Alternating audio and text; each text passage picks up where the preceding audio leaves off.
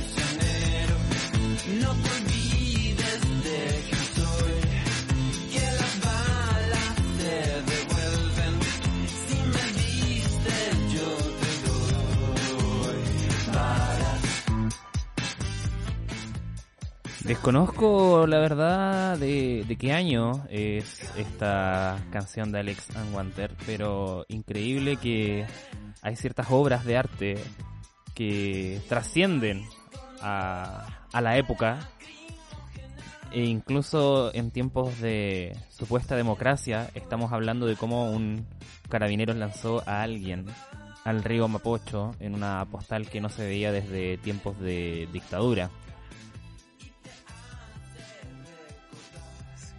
Consternación. Bastante terrible, bastante triste, que como bien decías tú, nos traen a la memoria los peores recuerdos de la peor época, o una de las peores épocas en realidad, de nuestro país. La canción eh, fue escrita el año pasado, justamente dentro del contexto del estallido social, que hoy vuelve a surgir casi un año después. Esperemos que con la misma fuerza. vampiro, Paco vampiro, tienes Víctor Olazaran, José Opaso, quien les habla un nuevo capítulo de La Barricada Podcast. Que ya está al aire en Spotify. Víctor, ¿cómo estás? Una semana bastante ajetreada. ¿Cómo, anda, ¿Cómo ha marchado todo por Miguel San Miguel? Bastante bien, ha sido una semana, como bien decías tú, súper movida, eh, una semana muy rabiosa, tengo que decirlo.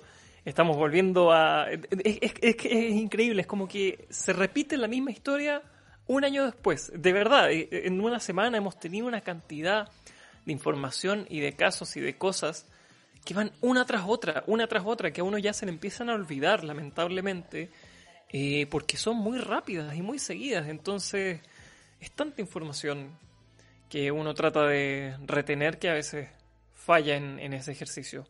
Así que, por un lado, mucha rabia, por otro lado, mucha alegría de ver y haber visto junto contigo, haciendo el adelanto desde ya, eh, que las calles se están volviendo a, a, a recuperar, que se están tomando poquito a poquito los mismos espacios que en algún momento tuvimos que dejar eh, de lado. Así que alegría, rabia y mucho ajetreo por la universidad porque tengo dos pruebas, weón, esta semana y estoy para la corneta.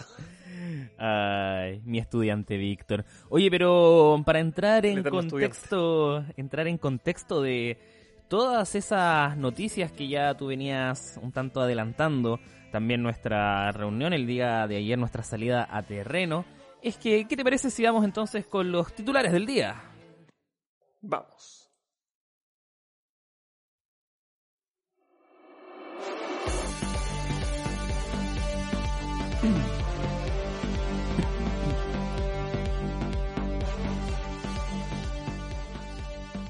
Consternación tras caso de joven lanzado al río Mapocho por carabineros. Desde la institución lo negaron todo desde, desde un principio, pero terminaron expulsando al uniformado involucrado. Pero ojo, no por el incidente, sino que por portar una cámara que no era de la institución. Oposición ya sacó del horno la acusación constitucional contra el ministro Víctor Pérez.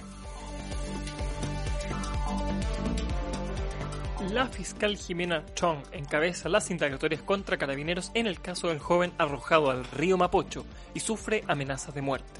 Un uniformado fue sorprendido merodeando por su residencia y desde la UDI, el señor Iván Moreira catalogó los hechos como lo normal que pueda suceder. Parece que el caballero cree que su tío Pinocho sigue en la moneda. ¿O no?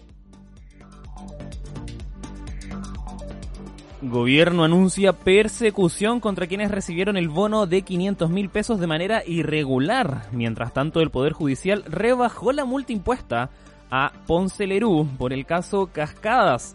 El yerno de Pinochet se enriqueció de manera fraudulenta con casi 130 millones de dólares. Lo multaron con 62, pero finalmente solo pagará 3, lo que es tener a todos los partidos políticos en tu bolsillo. Acusan al ex ministro Jaime Mañalich de haber manipulado la cifra de contagiados. Actualmente el Ejecutivo se niega a entregar los correos electrónicos. Desde el gobierno aseguran que en ningún caso se intenta ocultar algo. No sé tú, como que yo no, no me lo creo. Simpatizantes del rechazo realizaron pantalonazo frente a la moneda. Los manifestantes hacían llamado a que el mandatario se pusiera los pantalones.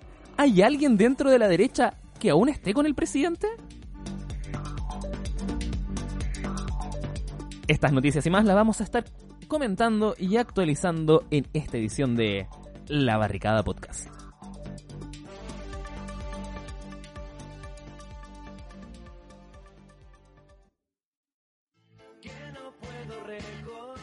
Ay, Dios mío. Semana realmente, realmente plagada de noticiones. Impresionante realmente todo, todo lo que sucedió. No sé, tú, Víctor, ¿por cuál quieres partir? Bueno, nosotros hicimos una transmisión especial después de lo sucedido con este cabro que arrojaron al Mapocho. Eh, ¿Vamos por ahí? ¿Te parece? Vamos por ahí. Bueno, todo esto... Desde ahí salen varias noticias también. Claro, o sea, sin lugar a duda es la que vino a definir un tanto la pauta para la semana. Entendiendo que el día viernes, a eso de las eh, pasadas las 7 de la tarde, carabineros en labores de despeje de la zona de Plaza Baquedano, Plaza Italia, Plaza Dignidad, hace una arremetida por el puente Pionono y en eso un uniformado taclea a un joven que se va contra la baranda, contra eh, la reja de- del puente y por el impulso sale para el otro lado y cae 7 metros al suelo. Queda con múltiples fracturas y contusiones. Un TEC cerrado también tengo entendido. Eh, está fuera de riesgo vital, pero el daño no fue para nada menor. Y nuevamente empieza el cuestionamiento a la institución como tal, o sea, porque ellos salen en un primer eh, momento a decir de que todo esto, o sea, o sea, en ningún caso el, el- el oficial de carabineros lo empujó, no, eso no pasó, eh, dando explicaciones de que no lo trataron de detener y en eso la maniobra y aquí y allá, hasta que finalmente, claro, sacan un comunicado anunciando que lo van eh, al, a Zamorano, el carabinero involucrado, lo van a des- eh, expulsar de la institución, pero no por el caso como tal, así por, por el empujón, sino porque portaba una cámara eh, de acción, una cámara tipo GoPro, pero que no era la institucional. Y que eso, claro, era eh, grave para la institución. Entonces, es como, compadre, eh, ¿cuáles son tus prioridades? O sea, es cierto, él tiene que portar la, la cámara de tener la, la- GoPro, pero es como una patraña para poder expulsarlo, así como salir jugando, pero de todas maneras resguardar el apoyo a, a- a los propios carabineros, ¿cachai? Es muy rara la maniobra que hicieron ahí. Es tomar acción sin asumir las eh, responsabilidades de las cuales se le están acusando. O sea, el, el tipo se ve claramente que lo empujó, Carabineros ha evitado bajo todas las circunstancias posi- posibles referirse al empujón. Se han referido al contexto, se han referido al, al cabro en cuestión, incluso en algún momento señalaron o, o deslizaron que tenía una orden de apremio pendiente, si mal O no sea, recuerdo. de- una orden de, o sea, de hecho, eh, al- una- uno de los datos interesantes del caso, eh, antecedente importantísimo a mi parecer, el hecho de que Carabineros inventó eh, un acta de detención. ¿Está ahí? Así es. En algo bastante llamativo, la, la, la verdad. O sea, como que, en- bueno, en ningún momento este cabro fue detenido. En la clínica dicen que Carabineros nunca llegó, ¿cachai? Entonces, como que la versión que da la institución sobre lo sucedido eh, no se contrapone para nada con lo que está captado en los videos, con los testigos, con los testimonios, ¿cachai? Eh, bien bien caótico ahí todo, todo, lo que ha sido esta situación para la, la institución de la policía. Así es. Y de ahí se, des- se deslinda también el hecho de, bueno, lo que comentábamos, la acusación constitucional contra Mm. Víctor Pérez y la petición de la salida de Mario Rosas, que se viene escuchando hace mucho rato, que ahora vuelve a surgir y que lo han tenido protegidísimo. O sea, el tipo no ha salido a declarar nada, contrario a lo que nosotros pensamos en el momento en que hicimos el análisis eh, en el en vivo en Instagram. eh, creímos que el primero que iba a salir a hablar porque es el primer responsable en la cadena de mando Exacto. era Mario Rosas. Habló Víctor Pérez, habló Piñera y Mario Rosas Habló no Belolio. ha, ha dicho ni una palabra. Habló uno que otro teniente, sargento de zona, pero la cabeza, no estoy haciendo ninguna alusión directa a, a la cabeza misma, sino de el, el líder de carabineros, ah, el general director de carabineros, brillaba por su ausencia a día de hoy. Así es. Es Así que bueno, hay que habrá que seguir esperando ver cómo evoluciona la acusación constitucional. Ya tenemos la experiencia de que en general no tienden a prosperar mucho, lamentablemente. Bueno, hablando de lo que fue la, la acusación constitucional, yo tengo la, la impresión más que clara de que la oposición la tenía lista, ¿cachai? O sea, porque a mí me sorprendió cuando la, la presentaron, era un texto de 88 páginas. Yo no sé cuánto te demorarás tú en escribir un texto de 88 páginas, pero es prácticamente una tesis, ¿ya? Sí. Y- ¿cachai? O sea, Yo tengo que entregar un ensayo de tres páginas para el miércoles, porque es la primera. y en ese... Y en ese Llevo tres días haciéndolo. Claro, en ese ensayo podía estar fácilmente trabajando una semana, eh, pero en el texto que presentó la, la oposición como tal, eh, es mucho trabajo el que hay ahí detrás de mucho tiempo. Entonces yo digo, tanta guay la tenían lista, ¿cachai? O sea, en aspectos formales, todas las cosas ya estaban completamente redactadas, simplemente agregaron los antecedentes del caso eh, de la denuncia misma de, de- ahora. Y, um, mira, no sé si vaya a prosperar o no, no, no, no me atrevo a decir nada en ese aspecto, eh, pero sin lugar a duda el gabinete de Piñera se ha visto bastante golpeado. Yo creo que eh, haciendo un raconto, no sé si podríamos eh, hablar de otro gobierno que haya tenido tantos cambios de, de gabinete. ¿cachai? Eh, um, estamos hablando de tres ministros del interior. Eso eh, eh, es harto. Estamos hablando de, de que eh, tuvo que salir a buscar nombres dentro de lo que es la vieja guardia de la derecha, cuando tuvo que hacer los cambios, como también de, una nueva guardia eh, inexperta en ese sentido, que Chucha hace, hace Isamita ahí como ministro, si ese weón es abogado, pero yo cacho que jamás ha ejercido como tal. ¿Qué, qué experiencia laboral tiene él? Eh, entre- Ojo, tres ministros del Interior hasta ahora. Piñera lleva poquito más de la mitad de su mandato recién. Cáchate. No o sea, estamos en la recta final del mandato. O sea, el nada. tipo va por la mitad. No, bueno, sí, eh, de verdad ahí es bien cuático lo que está sucediendo en, en- en- tono administrativo interno del Palacio de Gobierno.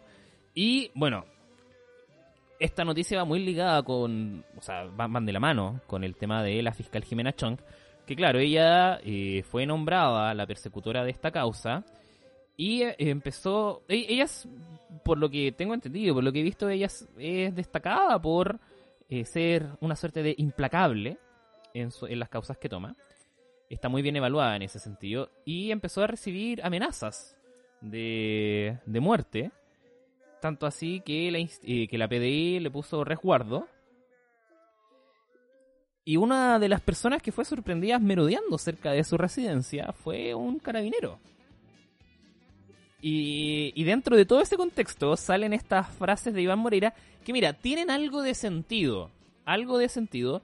pero el foco está muy mal. ¿En qué te digo que tiene algo de sentido? Evidentemente, si tú vas, eh, si tú estás haciendo una, una pega que a lo mejor molesta, puedes ser víctima de algunos comentarios. Terrible que lleguen a la altura de, eh, de, de desearte la muerte y decirte te vamos a matar. Pero no está bien, ¿cachai? O sea, claro, uno, uno puede entender que eso llega a suceder, pero tampoco se trata de normalizarlo, ¿cachai? O sea, si somos testigos de eso, hay que denunciarlo, ¿cachai? Investigarlo y que se tomen las medidas del caso, ¿no? Decir, ay, no, si es normal que esto pase. Ya, dale, pero no lo de- dejemos en el aire. Es, o no es, nor- o sea, no es normal, es común, pero no es normal. Exactamente, es como pasa, pero no es normal ni está bien. Y yo creo que en, en las palabras de Moreira hay algo que, eh, o sea, no, no es que se pase por algo, que él lo pasa por alto y que mucha gente lo hace.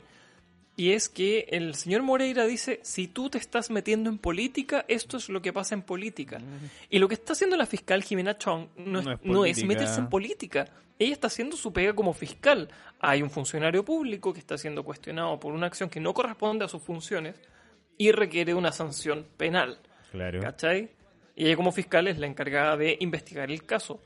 Lo político ahí lo está metiendo Moreira justamente al decir que esto se involucra con intereses y fines políticos. La fiscal está haciendo su pega de fiscal. Si el O gobierno sea- fuera de izquierda y hubiera pasado, probablemente la fiscal tendría que hacer exactamente la misma pega. Tienen una seria... un- o sea, la gente de derecha, weón, tiene un serio problema, y serio, weón, serio, para distinguir hechos de opiniones. Y- y- y en particular los políticos de derecha se aprovechan mucho de la confusión. Apuntan al confundir a la gente. Moreira lo que está haciendo, casi digo Piñera, casi lo mismo. Mm, Moreira lo que está haciendo es confundir, es decir, esto es política y no, es legal, eh, eh, eh, Es es, legalidad, es, claro, es, eh, legislación, es penalidad. es, distinto, o sea, como dicen, en, en la guerra y en el amor todo se vale, en política prácticamente que igual. Pero justamente no, no estamos dentro de un contexto como de eso en donde podamos hablar que es legítimo amenazar de muerte a alguien. O sea, eh, para nada. Pero esas fueron las palabras, de, las palabras del honorable senador. Eh, el peor de todos, conste, el peor de todos, que el mismo se autodenominó así. Y vamos, bueno, mira, todo esto todavía está en desarrollo. El carabinero finalmente quedó con prisión preventiva. Eh, Así es. Exactamente. Y hay que ver ahora qué sucede con su futuro. Que ojalá que el estado de- del menor afectado mejore, por supuesto. Que no haya quedado con mayores secuelas. Que a mi parecer ha de ser uno de los puntos que más nos tiene que importar. La persona afectada que logre salir bien dentro de todo esto. Y por supuesto que se haga justicia. Yo lo, lo conversábamos en el, en el live pasa, en el live pasado de que yo, yo difícilmente te puedo decir como que había una intención de tirar al río a este cabro por parte del Paco. ¿cachai? Iba, este weón, el Paco iba a, a reducirlo, a taclearlo, ¿cachai? A botarlo. ¿cachai? Eh, Es que a- tirarlo al el suelo. tema. No te estoy diciendo de que el procedimiento haya sido el más adecuado para nada. Pero sí te nota la, lo que es la brutal, tanto la brutalidad policíaca como el descriterio, ¿cachai? Estos, weones no piensan nada. Así, este Es que, es que esa es la weá. El Paco, claro, no va necesariamente a votarlo, así como con la intención de yo voy a votar a este weón del puente. Claro. Pero, pero tampoco va a agarrarlo, que fue No. lo que se dijo en un minuto, de que lo trataron de agarrar para detenerlo. Claro. Porque se ve que el Paco lo empuja. No, lo, lo empuja y sigue de largo, de hecho, no se detiene po. tampoco a ver así Claro. como si el weón cayó o no. Tampoco lo fue a agarrar, lo empujó. Exacto. No, fue, fue a pegarle nomás, fue a desquitarse y punto. Mira, ahí. O sea, esa, esa, esa imagen dio la vuelta al mundo y ahí también, bueno, hablando de lo que era el, el- el criterio de, de ir a, a votarlo nomás. Durante las últimas horas también se volvió a viralizar un video que es del año pasado y que Carabineros salió a decir en Twitter así como que era una noticia falsa diciendo porque ese video no correspondía al día de ayer, que también hubo eh, hartas eh, manifestaciones y nuevamente eh, represión policial en donde va un Paco de fuerzas especiales corriendo eh, y hay un weón que en verdad está parado y el Paco lo pasa a llevar y se cae el Paco de lo rápido que iba, el piso estaba mojado, se resbaló, ¿cachai? Paco saca la chucha, ¿cachai? Pero en ningún caso, weón, tú podías decir como tuvo la culpa el weón que estaba ahí parado, weón. El weón estaba ahí nomás, ¿cachai? No le hizo una zancadilla ni nada. Y de hecho el Paco se cae, el weón, chucha, levanta las manos como compadre, yo no hice nada. Y el Paco va, weón, y lo reducen entre dos y lo taclean en sentidos contrarios. Dos Pacos, ¿cachai? O sea, Ah. eh, una jugada digna de, de fútbol americano, ¿cachai? Ilegal, por cierto, en, en el deporte. ¿cachai? Y, y que te muestra justamente ese descriterio del el uso de la fuerza policial que se reitera y se reitera y se reitera y ya no, o sea, en algún momento, hace muchos años atrás, a lo mejor que Carabineros dijera como no, se trata de un caso aislado dentro de la institución, tenía cierto asidero porque nos estábamos enterando de esas cosas una vez cada dos años, tres años, de casos de brutalidad policíaca brígidos, ¿cachai? O sea, de muy alta connotación, pero hoy día son pan de cada día. Entonces no podemos estar hablando de que la doctrina de carabineros sea velar por la seguridad de la ciudadanía, y eh, cuando detrás de esa labor a lo mejor hay protocolos que son atacar a esa misma ciudadanía de manera casi que descuartizante.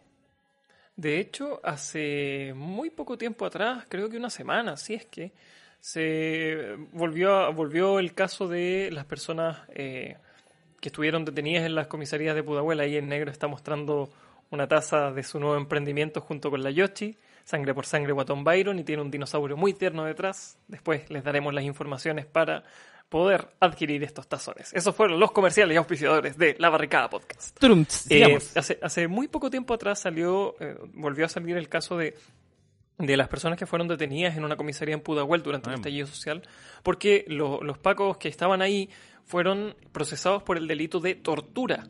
Delito Sí. que, por cierto, no está tipificado en la Constitución. Lo que está tipificado en la Constitución Espérate. es apremio legítimo, que es un Espérate, ¿En la. Constitución o en el Código Penal? No en la. Constitución. En la ¿La Constitución, Constitución eh, te aparece delitos? sobre los delitos de apremio legítimo. Ah, ya, ya, vale, vale. Pero eh, normalmente lo que debería decir ahí es tortura. El apremio ilegítimo es un eufemismo para no comprometerse políticamente. Eh, Y todavía está. Lo, sí, le- lo leí hace como dos semanas, weón. Me O- o tuve que leer la constitución de nuevo por X razones y ahí estaba. En fin. Eh, y quiero rescatar lo que dices tú del tema de la doctrina. Porque claro, y lo hemos conversado creo que en los primeros capítulos de... de este Innumerables veces, innumerables veces hemos llegado a la misma conclusión. Weón, es que este, este podcast de verdad que está dedicado a carabineros básicamente, weón. Y, weón, la doctrina es una cosa súper importante. Es la columna vertebral de una institución. Es cómo los entrenan y cómo los hacen pensar. Porque una institución militarizada como carabineros, porque es una policía militarizada, que tiene rangos militares y todo el cuento, lo que hace es enseñarte a pensar de una manera para poder ejecutar de tu trabajo de la mejor forma posible. Y no es que yo lo diga de forma despectiva, es que eso es, y eso hacen las fuerzas militares en general. Y Carabineros es una institución que nace al alero de Carlos Ibáñez del Campo, un dictador, dicho sea de paso, dictador de los años 30, pri- eh, en su primer mandato 50 en el segundo, sí. No, no me falla la memoria con las décadas. Eh, y casi como su policía personal, porque voy a tratar de hacer esto cortito. Carlos Ibáñez y Arturo Alessandri no se llevaban bien. Carlos Ibáñez era como su segundo al mando, pero era el hombre fuerte del gobierno de Alessandri realmente. Alessandri era un weón que estaba ahí casi de gomero, Mm, lo que hubiera sido Blumel, pero este, en este caso era el presidente. Eh, y eh, la policía que defendía a Arturo Alessandri era lo que hoy conocemos como la policía civil o policía de investigaciones, o lo que después fue la policía de investigaciones, pero policía civil. Vale. Carlos Ibáñez lo que hizo, ya que no tenía la policía de su lado, fue crear su propia policía, Mm. que fue Carabineros de Chile. Y de hecho hubo un, todo un cuento cuando murió Alessandri de eh, quienes fueron a como a, a hacer las indagatorias del cuerpo y en fin, ¿no? desde ahí que se odian los Pacos y la, y la PDI. Entonces, la, la Carabineros no es una institución que nace de las necesidades propias del Estado y de la gente. Carabineros nace como la policía personal de un presidente autoritario chileno de hace menos de 100 años, por cierto. Eh, con tradiciones, los serenos antiguos, pero en fin. Y el último dato que quería tirar es que eh, tú recordarás que yo fui ayudante de un curso de derechos humanos y en conversaciones alguna vez con la, con la profesora, ella hizo clases y ha hecho clases y creo que sigue haciendo clases de derechos humanos en diferentes instituciones. Instituciones de gobierno, instituciones eh, como gendarmería, etcétera, etcétera, etcétera. Instituciones de ese estilo. Vale.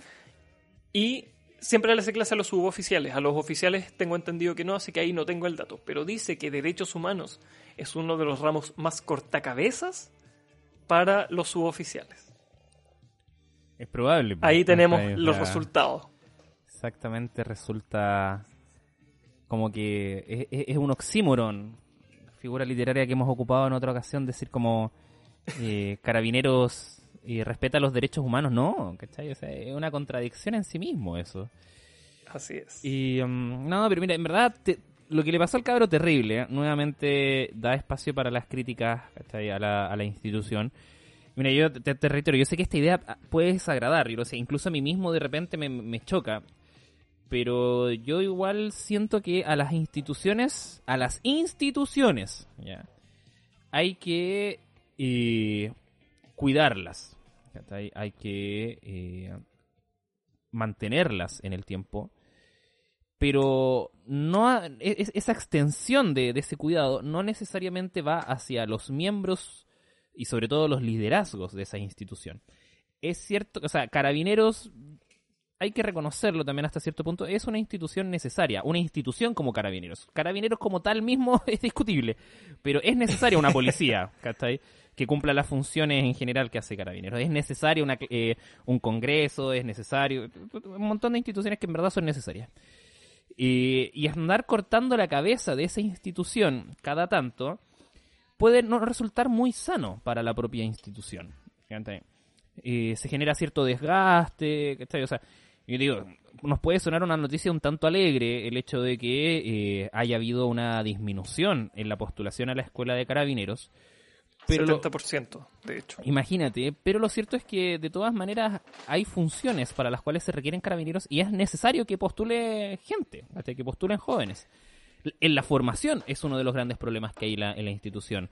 La doctrina, como, co- co- como hemos dicho. Entonces, pero mira, frente a esa idea, yo digo, no me resulta del todo grato decir inmediatamente, no, sabes que hay que sacar a Rosas, pensando en que viene a ser el tercer comandante, el director general de la institución, en un solo periodo presidencial. Eh, eh, eh, Entonces, y que de, no, no, o sea, y que de hecho fue terminó siendo el comandante de la institución porque renunciaron 20 generales o sea, no es que renuncie, antes de lo- él. o sea, claro, lo- no había quien poner. Claro, o sea, es que lo empiezan con el tema, como la institución se rige por antigüedad, eh, para ir avanzando, o sea, si, te quieren nombrar a ti, pero tú eres la décima antigüedad, tienen que echar a los otros nueve, po. O sea, los dan de baja. Ah, O sea, los pasan a retiro. Eh, entonces, claro, tú vas viendo, entonces cada vez el general va a ir siendo más joven. Eh, pa- para ciertos cargos se requiere cierta experiencia y que te la da los años de servicio, sobre todo lo, que refiere, por ejemplo, estos liderazgos. Entonces, mira, yo no sé. eh, o sea, no, no, no me agrada del todo la idea, justamente por esta idea de, de que hay que mantener la institución, el hecho de llegar y sacar al general director a cada rato. Pero lo cierto es que Rosas no, no aguanta más. No aguanta más. O sea, se ha visto involucrado en tantos escándalos por parte de la institución y esa arenga, que ah, hay que decirlo, esa, arenga de Rosas fue desastrosa. ¿Está bien? Cuando dice de que él no va a dar de baja a ninguno de sus hombres, aunque lo obliguen, eso es remarcar la impunidad a los funcionarios de la institución. Y ahí vemos, por ejemplo, el hecho de que al Paco no se le, a Zamorano, no, no se le dio de baja por haber empujado a un cabro al río. Se le, se le dio de baja, ¿cachai? Por un tema técnico, así como logístico de, de quién era la cámara que portaba él, ¿cachai? Eh, te, te- te da cierta idea de, de- de que esa doctrina de hagan, hagan lo que quieran, no les va a pasar nada, todavía sigue en pie. Y, mira, estoy muy de acuerdo contigo en que, eh, y más, más que todo por la parte técnica, digamos, por, por la formación académica, estoy muy de acuerdo contigo en que hay que cuidar las instituciones. Es importante para una democracia. Ojo, no estoy diciendo que la democracia sea el único sistema de gobierno posible, pero vivimos hoy en día en una democracia y para una democracia sus instituciones son importantes. He escuchado un podcast, el podcast del, del Edo Caro, el Tomás va a morir, donde uno de los panelistas es eh, magíster en no sé qué, pero es como geógrafo o geopolítica, no me acuerdo en qué wea. Y él decía que no hayan postulantes eh, para la policía es como que de un año para otro no haya médicos en los hospitales. Sí. Las policías, no necesariamente nuestra policía, pero las policías son importantes porque protegen la seguridad pública. Ahora, si bien es importante cuidar las instituciones, también es importante que la institución funcione y nos cuide, porque para eso está. Claro. Y eso es lo que hoy en día no está pasando.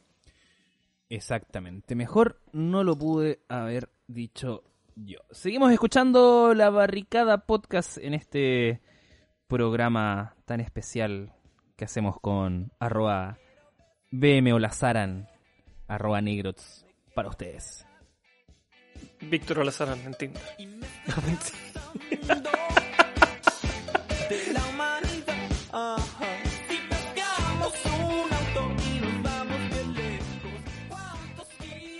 ¿Tú cachai que por eh, normativa todos los miembros de las instituciones castrenses no pueden subir fotografías a sus redes sociales portando el uniforme? No, no, no, no- pueden. Pero hay una cantidad de pacos, weón, en, en Tinder impresionante.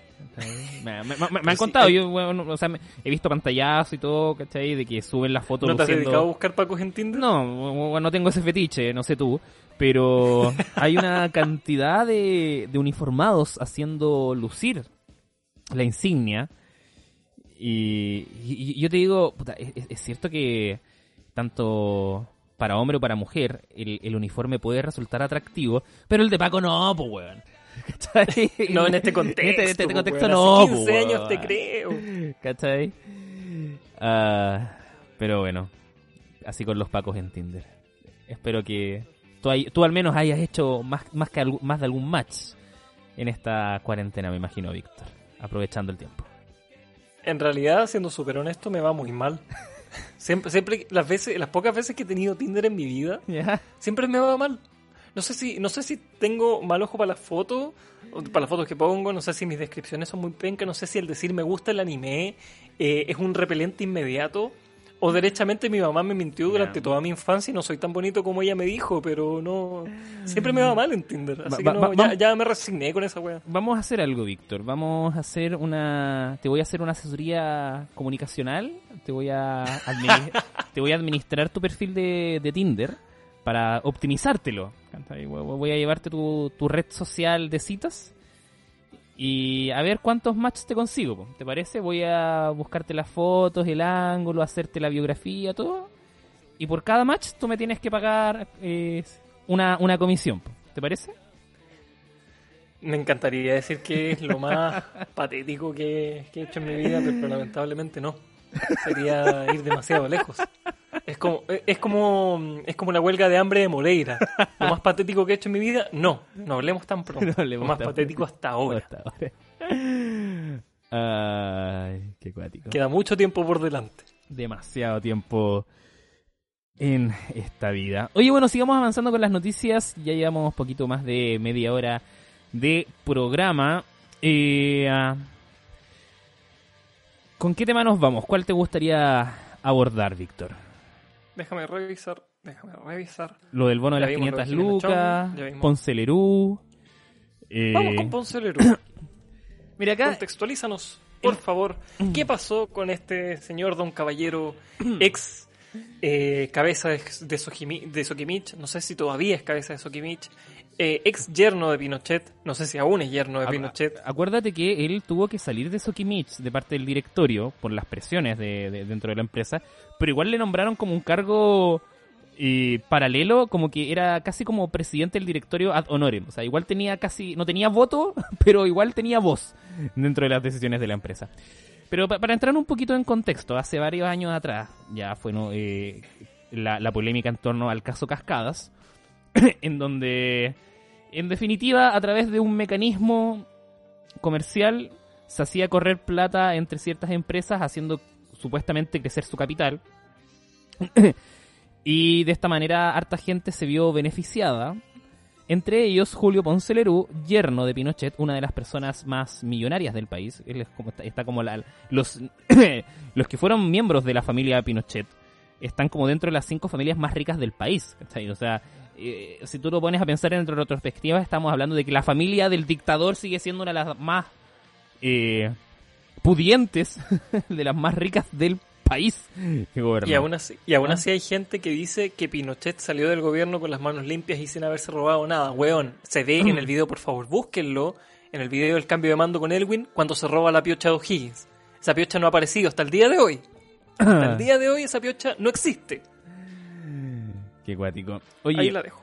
Bueno, eh, pero avanzando un poquito, bueno, en este caso Cascadas, y donde Ponce Lerú se enriqueció de manera fraudulenta, porque así es como lo hacen los ricos. Los ricos no roban, se enriquecen de manera fraudulenta. ¿ok? Con ciento, casi 128 millones de dólares.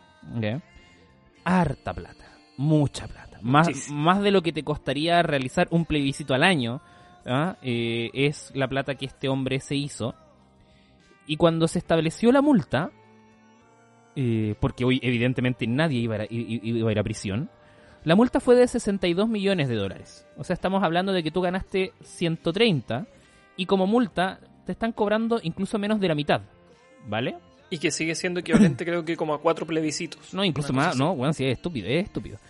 Eh, y a eso, durante esta semana, la Corte Suprema rebajó esa multa de 62 millones de pesos a 3 millones, o sea, de dólares, a 3 millones de dólares. Estamos hablando una cifra cercana a los 2.400 millones de pesos, más o menos. Te digo al tiro cuánto Eh, es.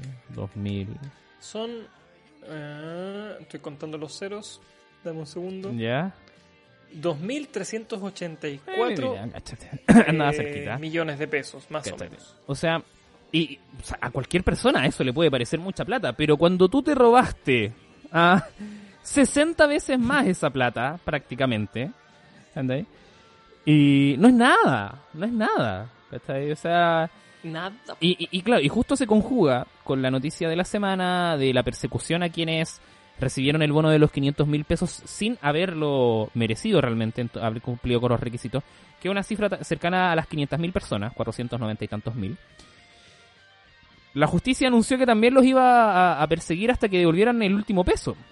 Y ahí fue que se volvió... con cárcel. Y ahí fue que se hizo viral un correo electrónico de una persona que a la cual se le había solicitado devolver el dinero. Y ella decía solicitaba una rebaja del mismo porcentaje de Ponce Lerú, que claro, o sea, si se le hiciera el símil, terminaría devolviendo 14 mil pesos. Como para que te ha- nos hagamos una idea de la magnitud de la rebaja. Oye, eh, te voy a. Te vas a enriquecer 500 mil pesos y solamente tienes que poner 14 lucas, weón.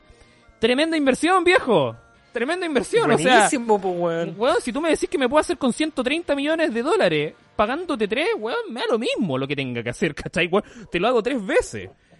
Yo es- y- voy. Y, y ese es el A problema. baño. Y ese es el problema que tenemos de que las penas para los delitos de cuello y cor- y corbata son tan miserables que evidentemente esos delitos no se van a detener.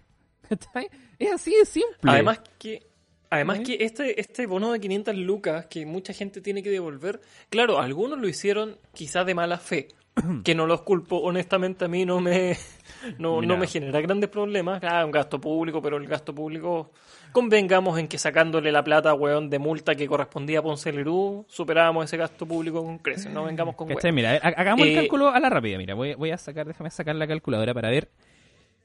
Julio Ponce Lerú. eh, a ver, ¿a cuánto está el dólar? Tú lo tenías ahí. 790 más o menos. Ya, ese es como el, el cambio en estos momentos. 790 pesos. 794.7.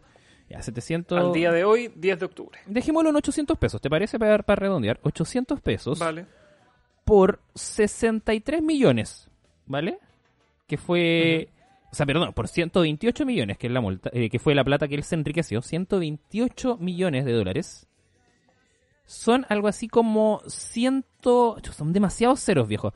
102.400 millones de pesos. 102.400 millones de pesos. O sea, ya estamos hablando ya de las magnitudes de lo que sería el billón de, de pesos. weón. Claro. 102.400 millones de pesos, ¿vale? Ahora, la gente que supuestamente recibió el bono de las 500 lucas sin haber cumplido los requisitos era, ponte 500.000 personas, esa era más o menos la cifra. 500.000 personas. Eh, y eso multipliquémoslo por 500.000 pesos, po, ¿cachai? Que recibió cada uno. Claro. Son 250 mil millones de pesos, ¿vale? Claro, lo, lo, lo que se supone que se habría fugado en dinero eh, por parte de, de la gente que recibió el bono sin haber cumplido los beneficios, entre 500 mil personas suman el doble de lo que se robó solamente una. ¿Cachai? O sea, imagínate la, mag- la- la magnitud del enriquecimiento que tuvo Ponce Lerú con el caso Cascada. Y, y da rabia, po, weón. Da rabia. Y claro, ¿cuál es la gracia de Ponce Lerú? Que financió a todos los sectores políticos, po, weón. ¿Cachai? Entonces ahí como que te hace un poquito de sentido, algo, digo yo, el hecho de que uno de los casos en donde se generó el- una- uno de los enriquecimientos ilícitos más grandes de, de la historia del país quedó en nada, porque claro, lo más seguro es que con esa plata terminó en, en bolsillos de políticos, po. ¿cachai? Terminó en, en alguna campaña electoral, terminó en el financiamiento de un evento distrital, comunal, ¿cachai?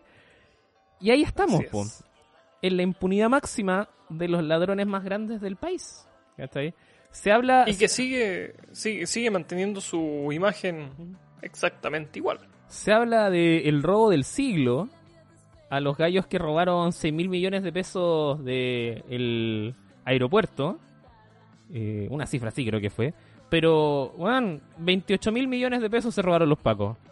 ¿Cachai? Hasta donde sabemos, 28 mil. Hasta donde sabemos. Hasta donde sabemos, casi cinco veces esa cifra. Y acá tenemos una- cifra estratosférica que te cuesta llegar a leer. Ay, mira. Y que lo, Tenemos- que yo- lo que el hincapié que yo quería hacer es que de las personas a las que se les, a- se les solicita devolver el monto de los 500 mil pesos, no todas es porque lo hicieron necesariamente de mala fe. Hay muchas en que, y explicaban, por ejemplo, recuerdo que vi el reportaje de, de 13 o de Mega. Noticias, no me acuerdo ya, donde decía, claro, hay muchas personas a las que sus jefes de buena fe y de buena voluntad les siguieron pagando las imposiciones por el sueldo Ah, claro. completo, como para que no se vieran afectados a futuro. Claro. Y claro, pues el servicio de impuestos internos ve, tiene la imposición completa, este weón no perdió plata, Claro. pero en el bolsillo de la persona no está recibiendo su sueldo, ¿cachai? El jefe por tela le está pagando la imposición entera, pudiendo no hacerlo. Claro, viendo el contexto en el cual se generó, donde también se rebajaron la- los sueldos y todo. Mira, eh, el tema de las personas que recibieron el bono, como tú bien dices, tiene muchos matices. Y Ponce Po- el uno. Ponce Lerú no, pues, weón. ¿Cachai? Ese weón derechamente defraudó al fisco, hizo, defraudó a los mercados, ¿cachai? Y se salió con la suya, ¿cachai? O sea, puta, si en cuatro años más, no, en dos años más se postula para presidente, yo cacho que sale, pues, weón. Entonces, No, sí, güey. te- te- tenemos un prontuario de weones que han hecho la misma y los han elegido, weón, presidente. ¿Qué queréis que te diga? ¿Ah? Ah, ojo, ojo, ojo. Eh, no, no, no, perdón. Dale, dale. No, no, era, más, más- más que nada eso. Ay, viejo. Liberen, rescátennos de Latinoamérica, por favor. Ahí, ahí, ahí uno empieza a pensar, bro, hacía la, la analogía. Tú, tú que eres más conocedor sobre el comunismo en China. Ya. Allá a los empresarios corruptos eh, la- es pena de muerte. ¿O no?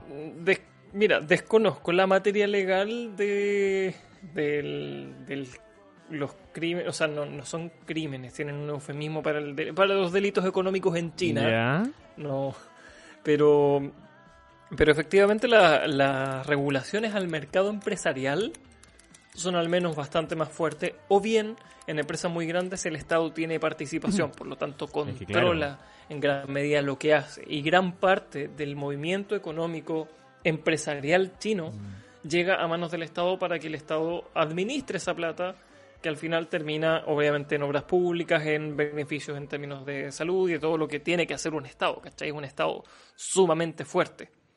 Entonces, claro, ahí, ahí vemos un Estado que sí aprovecha los excedentes empresariales de, de las compañías que, que ahí están. Y ojo que esto no es solamente propio de China, y quiero hacer el hincapié porque, claro, mucha gente dice, no, que es comunista. Pongamos el caso de Corea del Sur. En Mm. Corea del Sur, eh, gran parte del éxito económico que hoy día tiene Corea del Sur es un país, weón, que ha crecido, pero cuáticamente. De hecho, su estancamiento económico de los últimos años creo que es de un crecimiento anual del 4%. Y están estancados. Pero es es cosa de hacer la comparación nomás con el país vecino, con Corea del Norte con Corea del Sur, el nivel de progreso de uno en comparación con el otro. Claro, pero es que de Corea del Norte manejamos mucho menos información. Por eso yo me quedo con el caso de Corea del Sur, que es más. Es un país capitalista. Y Corea del Sur lo que hizo, una de las cosas que hizo para llegar a tener la capacidad económica que tiene, es controlar a través del Estado los chaebol. Que los chaebol son familias que se dedicaban a determinados rubros empresariales. Entonces, por ejemplo, la familia Hyundai, que era una familia real, ¿cachai? Un apellido real de los coreanos, que fabricaban, no me acuerdo qué hueá por ahí por los años 50, el Estado les dijo, ok, ustedes, yo les paso máquinas, pero ustedes desde ahora me van a hacer autos. Y me importa un carajo lo que me digan, yo quiero que hagan autos. Y, la, y el Chaebol Hyundai empezó a hacer autos. Y hoy día tenemos los autos Hyundai en todo el mundo, y así con varias marcas, Sangyeon y Claro. otras tantas. Y así es como Corea del Norte, a través del Estado, construyó gran parte de su economía. Ay. El Estado necesita recursos, a eso voy. Exacto. Y estas fugas de capitales no ayudan. Sobre todo si se pueden controlar, o sea, las fugas de capitales a privados, a empresas, a, a- a Walmart que va de impuestos, weón, con el 1% al hogar de Cristo, se pueden controlar y el Estado no lo está haciendo. Ah, la barricada podcast, arroba la barricada podcast para que nos sigan en Instagram. Ya no habrá que preocuparse para ser feliz. Llueve sobre la ciudad porque te fuiste ya no queda nada más.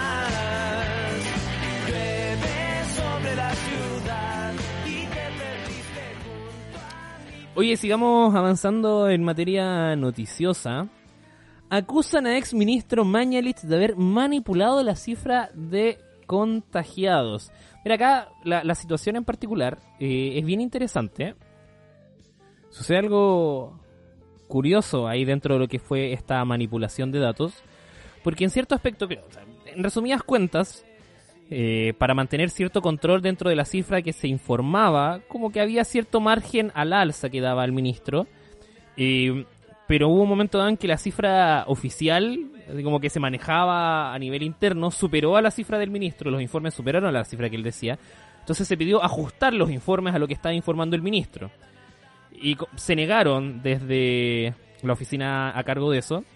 Pero se hizo una maniobra de a- adelantar la hora de corte de los datos. Porque siempre se decía de que según los datos recopilados hasta las 9 de la noche del día de ayer, para poder hacer que la cifra calzara, no se dijo, no, no se tomó la cifra hasta las 9 de la noche, sino como hasta las 6 de la tarde. ¿Cachai? Para hacer calzar la cifra. Horario de oficina. Entonces, mira, sorry, discúlpame, pero acá, a, a- a mi parecer, yo creo que al de mucho, eso implica una manipulación de los datos. ¿cachai? Estás informando lo que más te conviene a ti en pos de toda la información que tienes. Eh, no, no, no puedo decir que se borraron nombres de las listas, como sucedió con las listas de espera, y- pero el ministro Mañalich tiene experiencia justamente eh, eh, en manejar los datos de la manera que más le acomoden. Y eso también se conjugó con eh, la investigación que se está llevando a cabo al respecto, en donde desde la justicia eh, pidieron los correos electrónicos que eh, en donde se manejaban di- distintas informaciones al respecto que estaba involucrado el, ministro Mañalich. Y desde el Ministerio de Salud, ahora el ministro París, eh, se negó y salió a dar una justificación bastante extraña, ¿no? Porque la, la, la forma en la cual se habían pedido los correos estaba equivocada. Entonces, como ustedes presentaron mal, nosotros no se los vamos a pasar. Y, y- y- el gobierno dijo así como por el contrario, to- eh, nosotros no queremos ocultar información, eh, eh, es al revés, como, compadre, como que no me calza tu discurso con lo que estás haciendo realmente. La- el panorama está, a mi parecer, un tanto gris para la figura de Mañelich. y está tomando también fuerza la, la acusación. O sea, bueno, corrijo, no, no, esté- no está tomando tanta fuerza porque, de hecho, la, la comisión que se formó para evaluar el informe de la acusación constitucional contra Mañelich votó dos votos a favor, dos votos en contra y una abstención. Para variar, un cupo de la DC amarillando, eh, Pablo Lore- Lorenzini fue el que votó abstención. Y mm, y, eh, difícilmente creo yo que va a prosperar la, la acusación constitucional contra Mañelich. En un par de semanas, un par de días más se tendría que entrar a discutir en, eh, la Cámara de Diputados. No sé si vaya a prosperar, honestamente. Pero recordemos también que ese caballero tiene un círculo de protección muy grande. Así es, del cual se jactaba un par de años atrás. Es era algo que se veía un poco venir, o sea, yo creo que a todos nos hacía un poco de ruido las cifras que estaban teniendo, el cómo les estaban dando, el hecho mismo de que las cifras que se entregaban a la ONU fueran diferentes a las que se Ah. entregaban al interior del país y que eso lo hubieran justificado en base a, A no, es que la medición es distintos, distinta, claro. eh, era extraño. Y es Entonces como ya venimos a casi confirmar, porque aún obviamente la investigación está en curso, eh, algo que más o menos suponíamos que es una manipulación de cifras, algo Mm. muy propio de las acusaciones que hace Infobae contra Corea del Norte, Mm. estaba pasando aquí en, en Chile hace Ah. tres meses. Exactamente. Mira, vamos a ver cómo avanza esa investigación, cómo la moneda se trata de lavar las manos y mientras tanto los otros que están lavando algo son los simpatizantes del rechazo, lavando los pantalones que fueron a colgar a la moneda. Y digo, tuve, Ah. no sé si decir que tuve la suerte, pero sí tuve ocasión, justo ese día iba pasando por enfrente de la moneda. Claro, había un grupo reunido, yo creo que eh, la hinchada de la católica, junta más hincha, eh, habrán sido unos 40 personas, como mucho, estaban en el frontis de la moneda de, del sector sur. Y que, claro, estaban con consignas por el rechazo, pero colgando pantalones y diciéndole al presidente que se pusiera los pantalones. ¿Cachai? A propósito de todo lo que ha sucedido, que a ciertos sectores de derecha no les acomoda tanto, y por supuesto las decisiones propias del mandatario.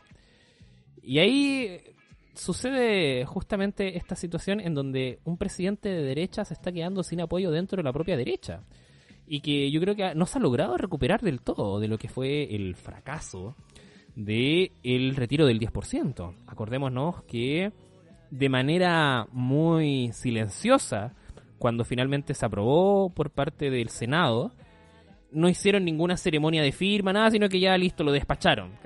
Porque desde la UDI y varias voces que estaban en contra eh, dijeron finalmente, como no sabéis que no, no vamos a, presentar, eh, no, vamos, no vamos a ir al Tribunal Constitucional.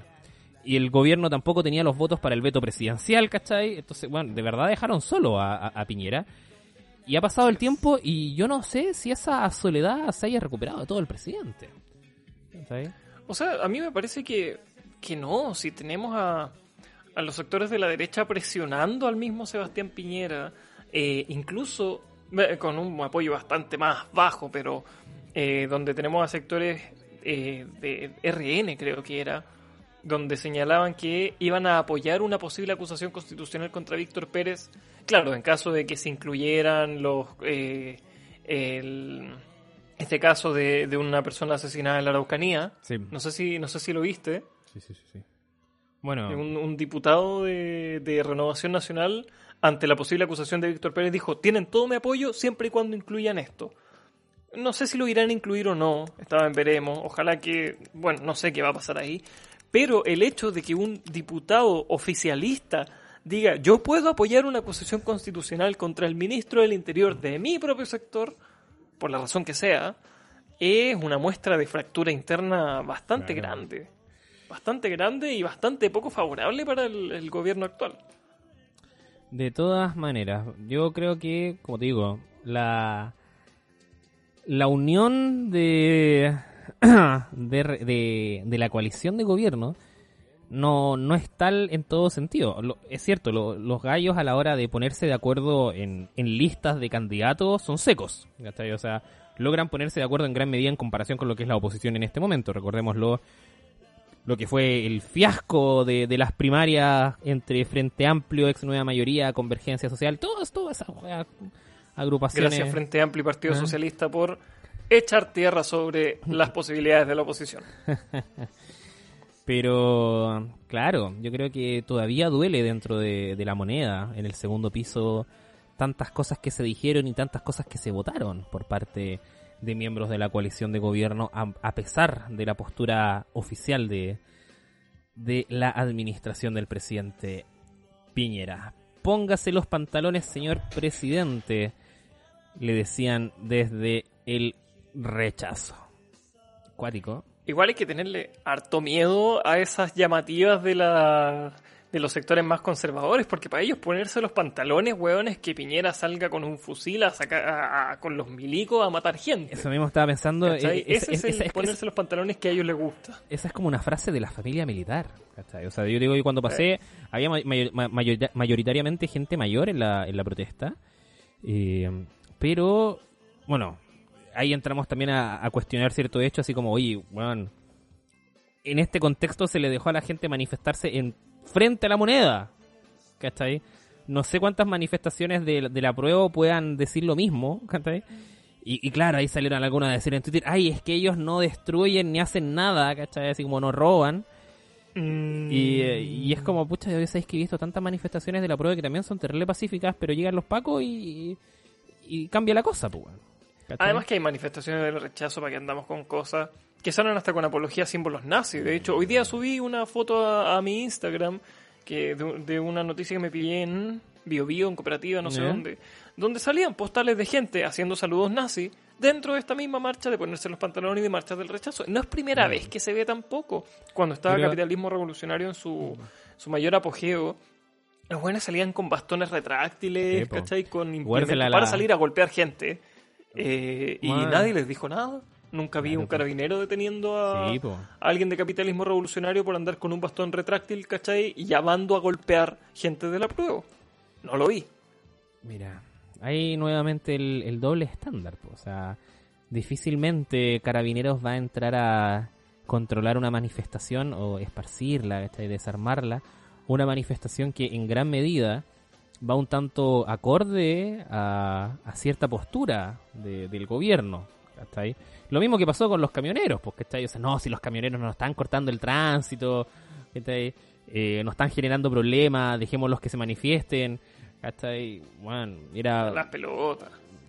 ca- casi que era una manifestación pro gobierno lo, lo de los camioneros.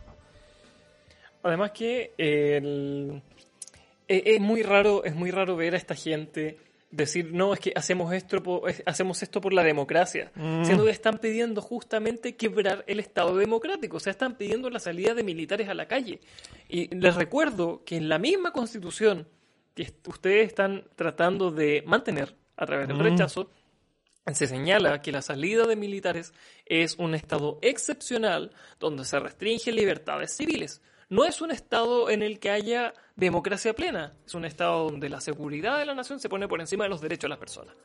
Entonces, ¿cómo, me, cómo cresta vienen a decir que defienden la democracia si quieren un gobierno militar, una dictadura dentro del país? Es como, bueno, y me da mucha rabia, esto ya, esto ya va acá en la categoría de descargo, cuando eh, veo la campaña del rechazo y digo, la, o sea, y dicen, la, la convención constituyente es para que redacten la constitución los mismos políticos de siempre. Y yo digo, weón, explíquenme por favor, ¿cómo una constitución redactada por gente elegida, por constituyentes elegidos por la gente, es menos democrática y es más propia de los políticos que una constitución, que sería la convención mixta, que es redactada en su eh, 50% por los parlamentarios actualmente en ejercicio. Por Explíquenme cómo eso no son los políticos de siempre. y lo otro sí. Mira, No, es, que, es que de verdad es increíble. Se argumentos de gente. se pisan su propia cola, ¿no? Sí, de verdad eh, es una imagen dantesca, como dicen frases típicas de los periodistas. Dantesco. Eh, pero falta poquito, falta poquito para el plebiscito y lo cierto es que a la larga lo que importa es lo que se diga en la urna. Tienen que ir a votar todos, vayan a votar. eh, importa mucho la participación, entre más gente participe, más legítimo es el proceso. Eh, así que denle. Hoy día había un meme que igual era muy bueno, que decía como un- iba un gallo caminando así como eh, yo con, eh, yendo a votar porque es importante. Y atrás venía como un oso persiguiéndolo. eh, mi desconfianza en todo el proceso. Y que claro, también, por eso digo, mientras más gente participe, mejor es para todo el proceso. Y más, más legítima va a ser la decisión así como, oye, ¿sabes que hubo un porcentaje de participación del 70%, del 80% que dice que quiere cambiar la constitución? Hay que cambiarla, ¿cachai? Sí o sí. Y, y, que después no surjan voces de críticas como lo que sucede con Piñera, que uno ve la, cuánta gente votó por Piñera y es como, viejo, por Piñera votaron como 3 millones de personas cuando habían habilitadas weón, 10. ¿cachai? No podemos hablar de que tuvo una, una mayoría destacada el presidente de Chile. Pero bueno, oye, esas fueron algunas de las noticias, sobre todo las que teníamos en titulares. No sé si tú quieres entrar a comentar algo más, eh, Víctor, o si no, ya para ir cerrando este capítulo de La Barricada Podcast en su tercera temporada. Solamente señalar respecto a esto último que decías que eh, vi hoy día en la mañana las estadísticas concentradas en un mapa muy bien hecho, donde salía que el mayor porcentaje de votaciones de la última elección presidencial se concentró en el sector oriente de Santiago, Las Condes, Vitacura, eh, parte de Macul, La Providencia, Ñuñoa, fueron esas comunas las que más participación tuvieron. Y todo el resto eran las que menos habían ido a votar. Tengamos eso en cuenta, por favor, antes de declarar por ganado en la prueba. Exactamente. Oye, bueno, llegamos entonces al final de este episodio. Antes comentarles que eh, estén atentos a nuestras redes sociales, a la arroba la barricada podcast en Instagram, porque vamos a empezar a subir contenido audiovisual. Tenemos unas lindas cápsulas que están en preparación. Estamos saliendo a terreno con Víctor. Está buena. Esperamos estar el 25 de octubre recorriendo la ciudad en el día del plebiscito y muchas más sorpresas que no les quiero adelantar tanto más para que las vayan descubriendo todos ustedes. Oye, también, bueno, eh, yo quería hacer una, una, una, corrección, a lo mejor por la emoción, no sé, no, no, se me fue el capítulo pasado, pero recordar también lo importante que fue durante toda una temporada la participación de, de la PAME, que por distintas razones eh, personales dio un paso al costado, pero que está trabajando en otros proyectos para que la sigan. Está con otros chicos en eh, esperando el viernes para que la sigan en exactamente en, ellos suben su podcast a YouTube para que la sigan si alguno todavía quiere seguir escuchando por supuesto a nuestra amiga Pame. Víctor algo más que decir al cierre Nada más que agregar, agradecer obviamente el capítulo, agradecer a la gente que nos sigue tanto en Instagram como obviamente en Spotify y esperar que les siga gustando lo que hacemos, que les gusten estas cápsulas que se vienen, que están bien buenas, bien bonitas, bien entretenidas. Iremos viendo qué pasa. Señores y señores, esta semana no tendremos eh, um, botón rojo. Tienes que prepararlo, Víctor, es tu preparar esa sección. O no sé si tienes algún nombre en mente esta semana. Pero es que no me dan material. Pues, yo, no, yo, no, voy a dar mi botón rojo a, cualquier persona que pase por ahí. Eh, bueno, iremos preparando más contenido. Recuerden estar atentos. Ya lo saben, arroba la barricada podcast en Instagram, arroba bmolazaran, arroba negrots. Estaremos sorprendiéndolos, o eso esperamos. ¿Cómo le ponemos a este capítulo, Víctor? ¿Qué nombre tienes en mente? Yo ya tengo la canción que vamos a poner para el cierre, que va a empezar a sonar en estos momentos. Primera vez que la escucho, pero el título me, me conquistó. Nunca seas policía de ya. Electrofobia, banda chilena. Está sonando de momento de fondo. No los conozco, jamás los había escuchado. Hay que apoyar la industria a, los músicos nacionales. Cuéntame. Hay que apoyar la industria nacional. Cuando yo, cuando yo saque los temas con mi banda, apóyennos. Por, supuesto, por supuesto que no los vamos a colocar en la barricada podcast. No, no, para nada. va, a estar ahí presente, por supuesto. Gracias por nada. Entonces, como nombre para este segundo capítulo de la barricada podcast en su tercer ciclo, nos vamos con. Me gusta la canción de Alexa Wanter. Yo, le pondría Paco Vampiro. En honor. ¿Al capítulo? Al temón, sí, en honor al temón de En honor a la canción del inicio, me parece. Me parece. Nos despedimos entonces. Esto fue La Barricada Podcast, señores. Síganos en Instagram, en todas nuestras redes sociales. Suscríbanse a Spotify. Esto fue La Barricada Podcast en un capítulo titulado Paco Vampiro. Paco Vampiro. Muchas gracias, Víctor. Hasta luego.